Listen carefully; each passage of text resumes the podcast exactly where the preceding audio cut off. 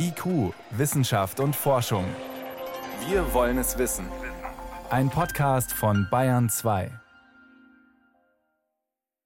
Herr Mertens, zunächst mal interessiert mich, Sie waren heute in München zu Besuch in einem Impfzentrum. Interessanterweise zu einem Zeitpunkt, wo ja der bayerische Gesundheitsminister gerade erst angekündigt hat, dass die Impfzentren zum Jahresende schließen werden.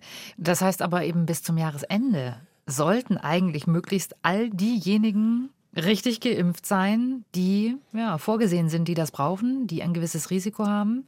Absolut. Unabhängig davon, wer jetzt impft, ist tatsächlich unser Problem jetzt, dass wir versuchen müssen, alle Menschen, von denen wir wissen, mittlerweile gut wissen, dass sie ein hohes Risiko für schwere Erkrankungen haben, dass die wirklich jetzt flächendeckend geimpft sind.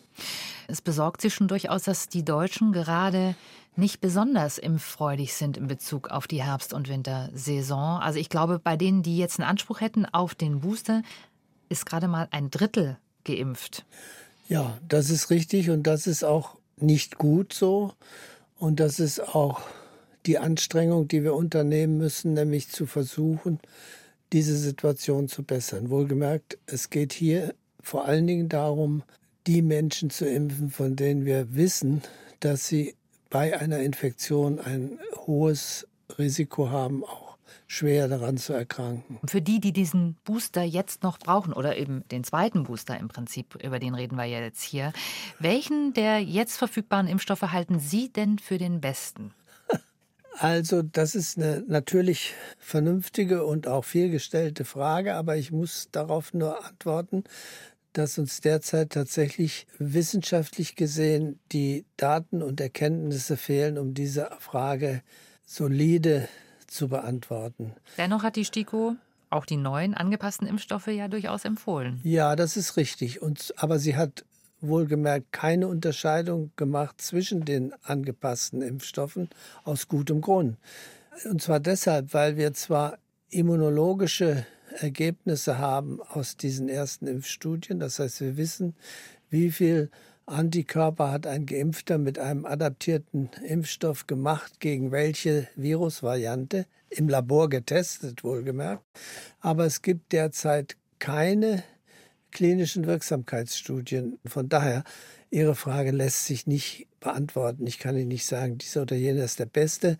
Wir wissen von dem konventionellen, das heißt von dem älteren ersten Impfstoff, dass er ausgezeichnet vor schwerer Erkrankung schützt. Dafür gibt es unendlich viele Untersuchungen aus den verschiedensten Ländern. Und insofern hat die STIKO meines Erachtens ja auch völlig zu Recht gesagt, darauf hingewiesen, dass auch der alte Impfstoff durchaus noch im Geschäft ist nicht nur deshalb, weil er ja der einzige ist, der für die Grundimmunisierung auch zugelassen ist.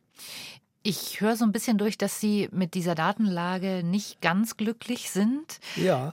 Gleichwohl wird ja immer die Analogie auch zur jährlichen Grippeimpfung und zu den angepassten Impfstoffen bei der Grippe gezogen.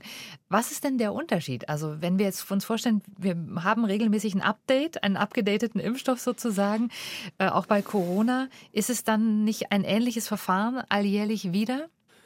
Ja, ähm, wenn wir den Blick in die Zukunft wenden, dann wird es sicher so sein, dass wir vor allen Dingen eben die sogenannten Risikogruppen für schwere Erkrankung in gewissen Abständen, vielleicht jährlichen Abständen, werden impfen müssen, möglicherweise mit angepassten Impfstoffen. Das ist richtig. Was wir sicher nicht tun werden auf die Dauer ist, die ganze Bevölkerung unseres Landes in sechsmonatigen Abständen zu irgendeiner Auffrischimpfung aufzurufen, nur um Infektionen zu vermeiden, weil wir da mittlerweile wissen, dass die Impfstoffe zwar sehr gut vor schwerer Erkrankung schützen, aber sehr viel weniger gut vor Infektion. Das weiß ja jeder aus seinem Bekanntenkreis. Jeder kennt den Nachbarn oder den Verwandten, der drei oder viermal geimpft ist und dann trotzdem infiziert worden ist. Also ziehen wir uns zurück auf das eigentliche Ziel. Das eigentliche Ziel ist, Erkrankungen, schwere Erkrankungen zu vermeiden. Aber es wird nicht möglich sein, durch wiederholtes Impfen Infektionen zu vermeiden. Die Impfung nützt enorm und hat enorm genützt und dazu sind die wissenschaftlichen Daten weltweit absolut überzeugend. Sie hat nämlich genützt zur Vermeidung von schweren Erkrankungen, von Intensivpflichtigkeit, für Beatmungspflichtigkeit und auch zur Vermeidung von Todesfällen. Aber die Impfung nützt nur sehr bedingt etwas zur Vermeidung von Infektionen.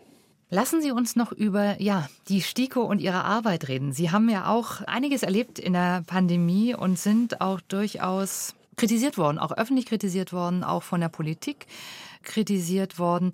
Wie geht es Ihnen heute damit? Also wenn Sie da zurückgucken, haben Sie das Gefühl, das war manchmal lästig oder war es eben der Krise geschuldet? Sind Sie im Reinen damit oder sagen Sie, es war schon manchmal auch ganz schön harter Gegenwind? Ja, es war manchmal lästig und meiner Ansicht nach auch in den meisten, allermeisten Fällen unnötig. Und da denke ich jetzt weniger an mich, denn ich bin, ich sag vom lieben Gott mit einem stabilen Gemüt ausgestattet, sodass ich persönlich damit umgehen kann mit der Kritik.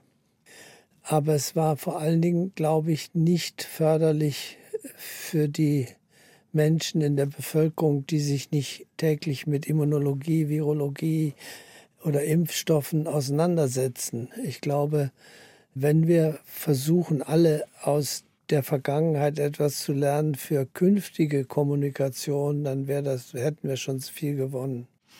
Herr Professor Mertens, zum Schluss natürlich auch an Sie die Frage ein bisschen in die Glaskugel. Aber wann ist die Pandemie denn nun vorbei? Ist sie jetzt vorbei, weil wir sie für beendet erklären? Oder wann, wann wird sie vorbei sein?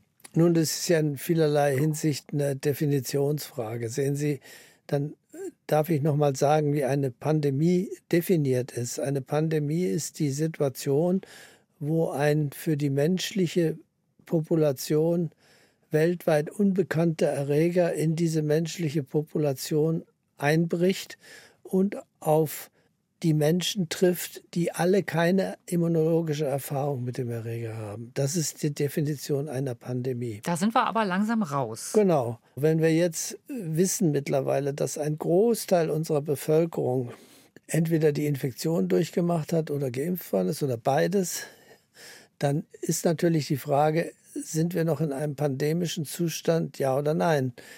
Und das ist eigentlich eine Frage, die vielleicht mehr von psychologischer Bedeutung ist als von wissenschaftlicher Bedeutung. Aber natürlich könnte man auch sagen, es handelt sich mittlerweile um eine endemische Virusinfektion und die wird uns erhalten bleiben über die Generationen. Und wir werden immer dafür sorgen müssen, dass diejenigen, die ein Risiko haben zu erkranken, dass man versucht, die zu schützen. Übrigens nicht nur durch Impfung, sondern unter Umständen auch durch das Tragen von Masken. Und das wird unsere Aufgabe bleiben. Wann man das nun genau nicht mehr Pandemie nennt, sondern endemische Virusinfektion, das ist eine Frage auch der Definition.